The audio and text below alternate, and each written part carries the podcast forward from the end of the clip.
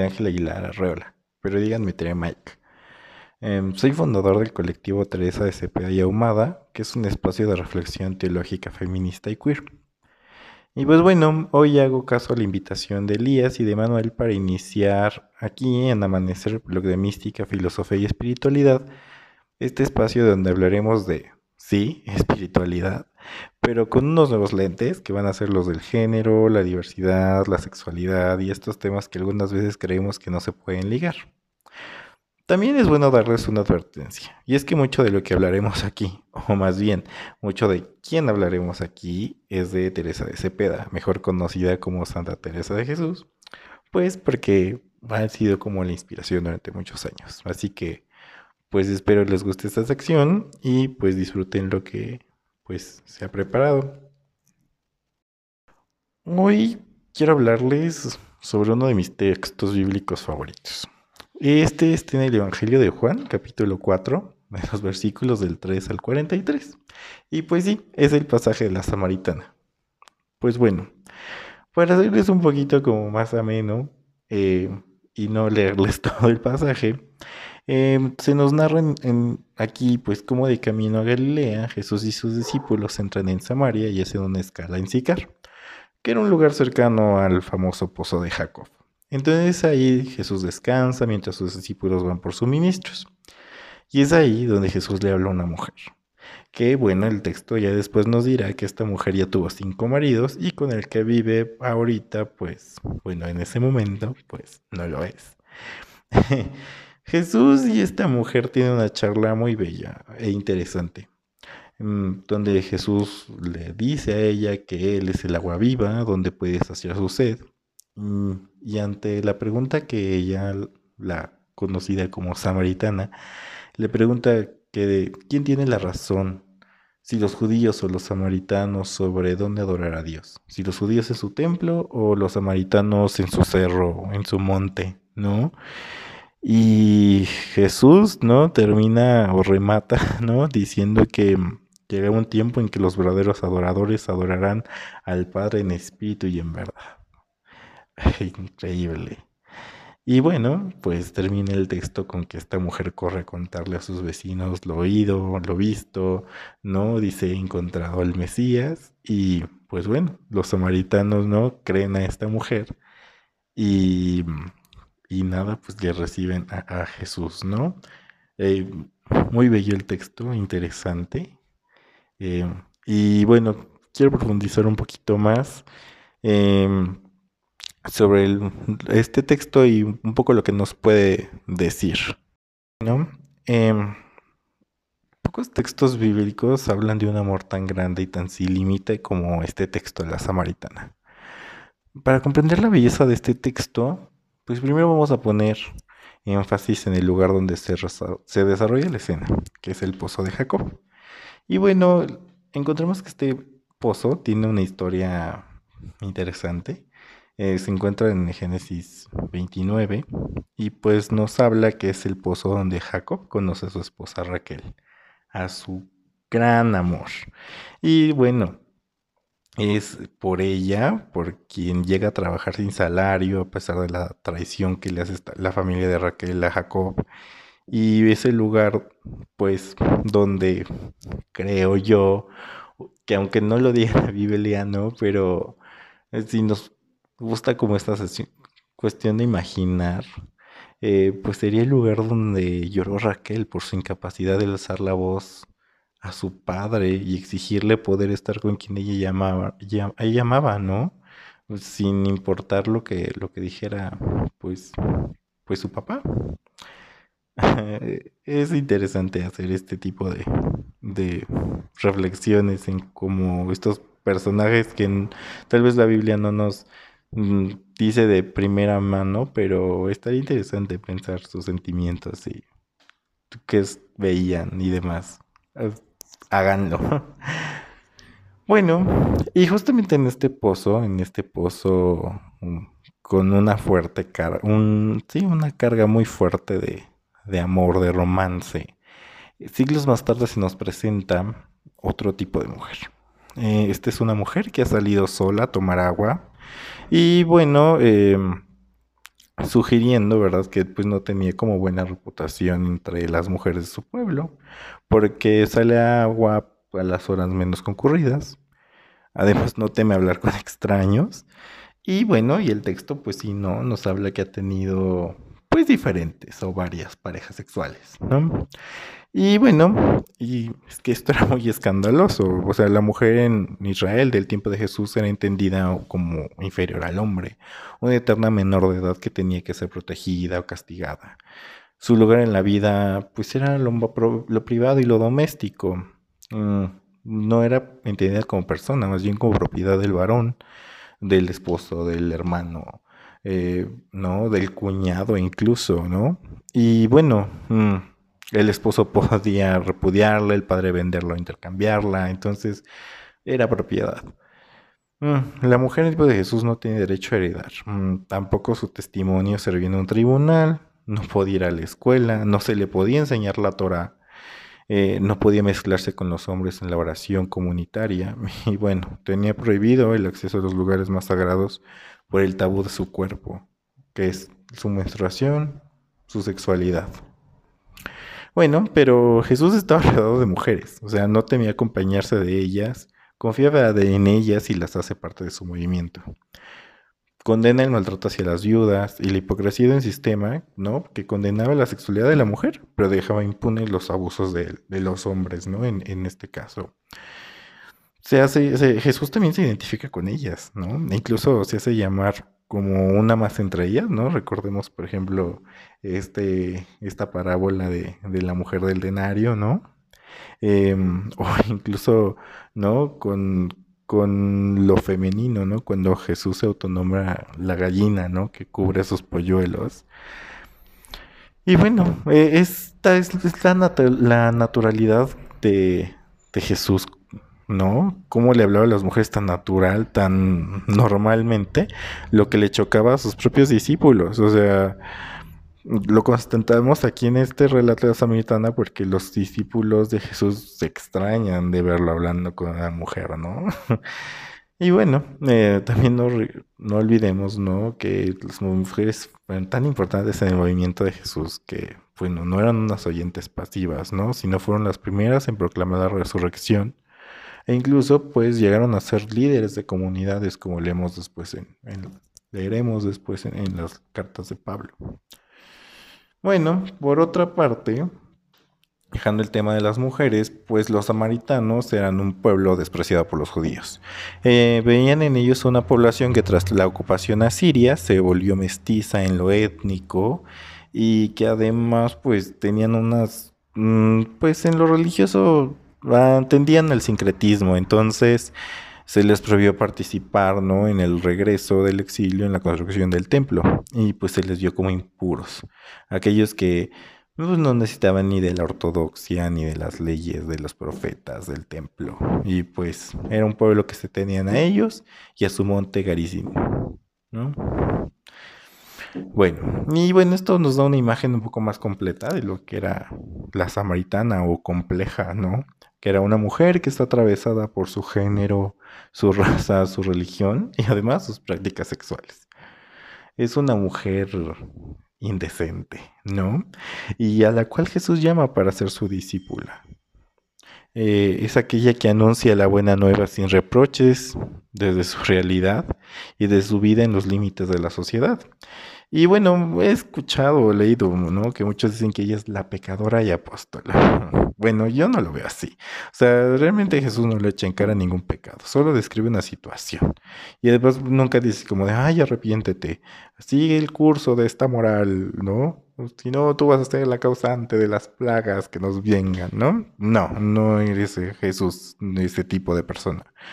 Mm, más bien, sus palabras simplemente la describen, describen su situación y es como un decir, sé lo que eres, lo que vives y te amo, sé mi apóstol, ve y anuncia. O sea, es lo que, pues lo que pasa aquí con la samaritana, es increíble, ¿no?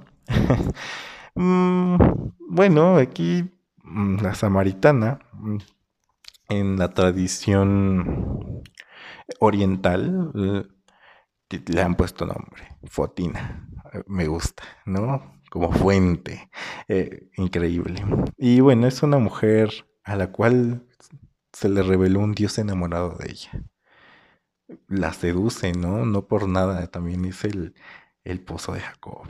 Y que comprende que, que a Dios se le adora en lo cotidiano, lo personal, desde el amor, la compasión.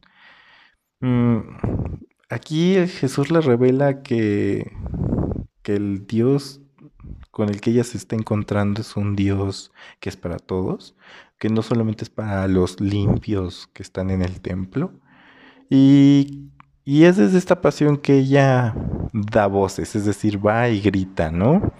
Es la esposa favorita, es decir, eh, que en ella eh, es, la esposa favorita porque es el pozo de Jacob donde conoce a Raquel. Entonces, nos está diciendo que en ella Dios muestra que sus favoritos, sus amantes, ¿no? Son estos indecentes que viven en el límite. Es increíble, muy fuerte, pero bellísimo. Ay, no me emociona un buen pensar esto. Bueno. Eh, y pasando a otro punto, ¿no? Para unirlo un poco con, con el que vamos a tratar también de aquí en adelante en estos blogs, que es como el pensamiento teresiano.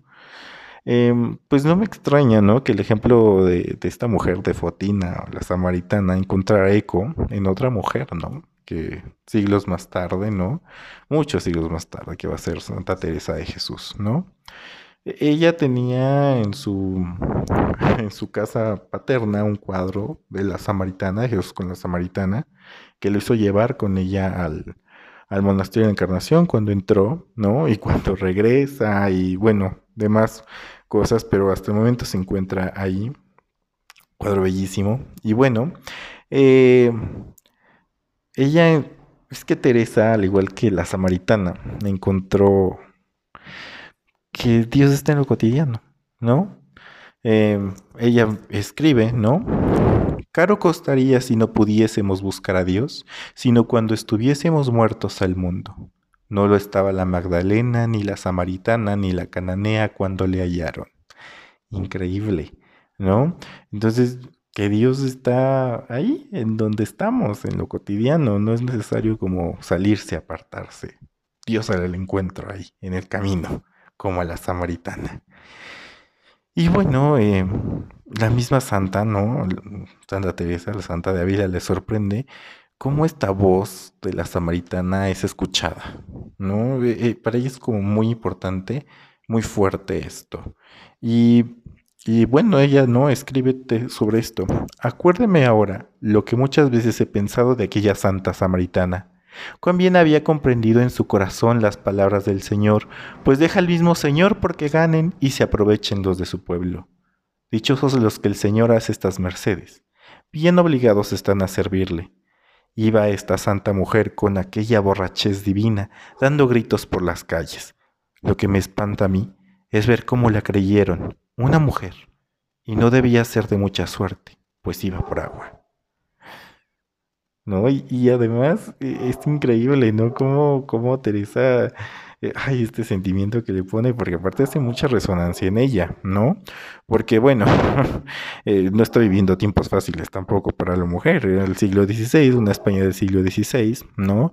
Donde, pues bueno, las mujeres no tienen mucha voz, mucho menos en lo espiritual, ¿no? Eran vistas o tachadas como, pues, locas, herejes o, este, o ¿no? Como que eh, sentían, se sentían más, ¿no? Era, eh, las mujeres tenían, eh, pues, prohibido, ¿no? Es, parte de la enseñanza, de la predicación, de los ministerios, ¿no? Como sigue pasando muchas veces ahora. Pero en esta España del siglo XVI se acrecentaba, ¿no? Mm, entonces, bueno, por eso justamente ella escribe, ¿no? que tampoco no hemos de quedar las mujeres tan fuera de gozar las riquezas del Señor, del disputarlas y del enseñarlas. Querría dar voces y disputar con ser la que soy. ¿No es increíble dar voces, gritar desde lo que es, desde quién es? Aquí está es muy padre. Desde aquí vemos cómo, cómo son dos vasos comunicantes, ¿no? Fotina, Teresa, hablan de Cristo desde lo que son, ni más ni menos. Bueno, mm, y ella no sabría, pero bueno, también su ejemplo, como el de la samaritana ella, pues también no ayudaría a otras mujeres y personas de los márgenes hasta hoy en día a que alcemos la voz a pesar de los roles impuestos, de lo que nos dicen en el templo, las autoridades, ¿no? Eh, al final es eso, la experiencia de Cristo que nos toca a los que nos vivimos en el margen, ¿no? Mujeres, gays, eh, enfermos, ¿no? Eh, prácticas sexuales diversas, ¿no? Todos los que nos ven como lo malo, pero realmente no. O sea, ahí es donde, desde los márgenes donde Jesús les le gusta estar. Eso es lo que, lo que nos muestra, ¿no? Y bueno, eh, justamente esta experiencia del Jesús que nos habla en nuestro camino, ¿no? Pues es lo importante darla a conocer. Por eso Santa Teresa también escribe, ¿no? Importa mucho una grande y muy determinada determinación de no parar hasta llegar a ella. Venga lo que viniere, suceda lo que sucediere, trabaje lo que trabajare, murmure quien murmurare. Si quiere llegue allá, siquiera me muere en el camino, no tenga corazón para los trabajos que hay en él, siquiera se hunda el mundo, como muchas veces parecen decir, hay peligros, fulana por aquí se perdió, el otro se engañó, el otro reza que rezaba cayó, dañan la virtud, no es para mujeres que les vienen ilusiones, Mejor será que iren. No han menester estas delicadeces. Basta el Pater Noster y el Ave María. La pluma de Teresa es increíble, cómo se burla, ¿no? De estos grandes señores encumbrados, teólogos letrados, ¿no? Que decían que las mujeres no podían acceder a estas cosas espirituales. Y ella de un tajo rompe, ¿no? Justamente es lo que pasa, ¿no? Los que nos vimos en los márgenes, ¿cuántas veces no hemos escuchado esto? El de, oh, tú no puedes entrar aquí, tú no eres puro, la espiritualidad no es para alguien que vive tu estilo de vida. ¿No? Teresa ahí corta, corta de un tajo este tipo de cosas.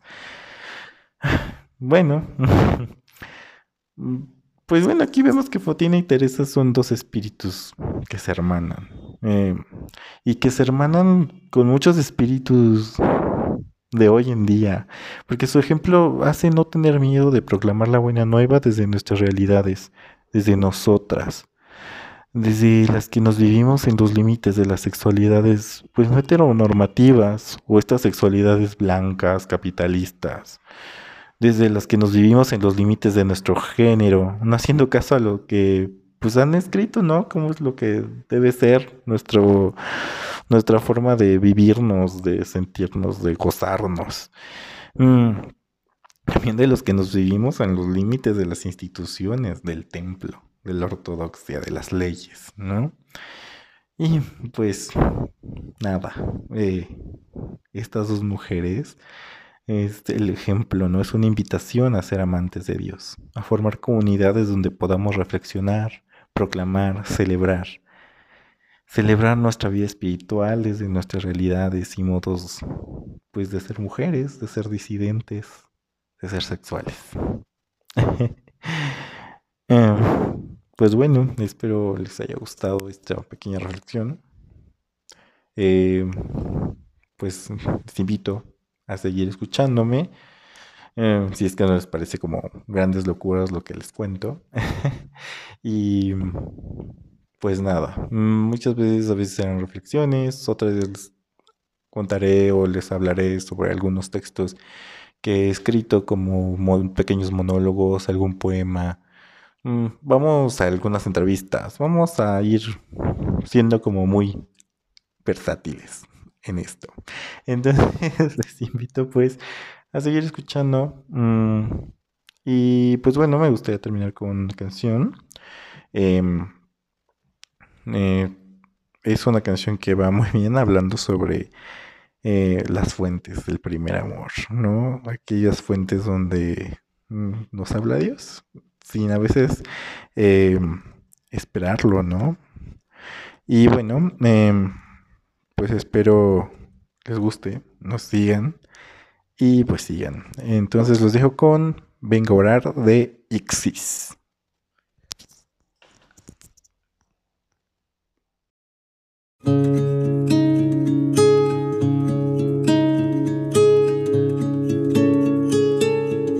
De tanto mirar el mar, se me volvieron los ojos azules.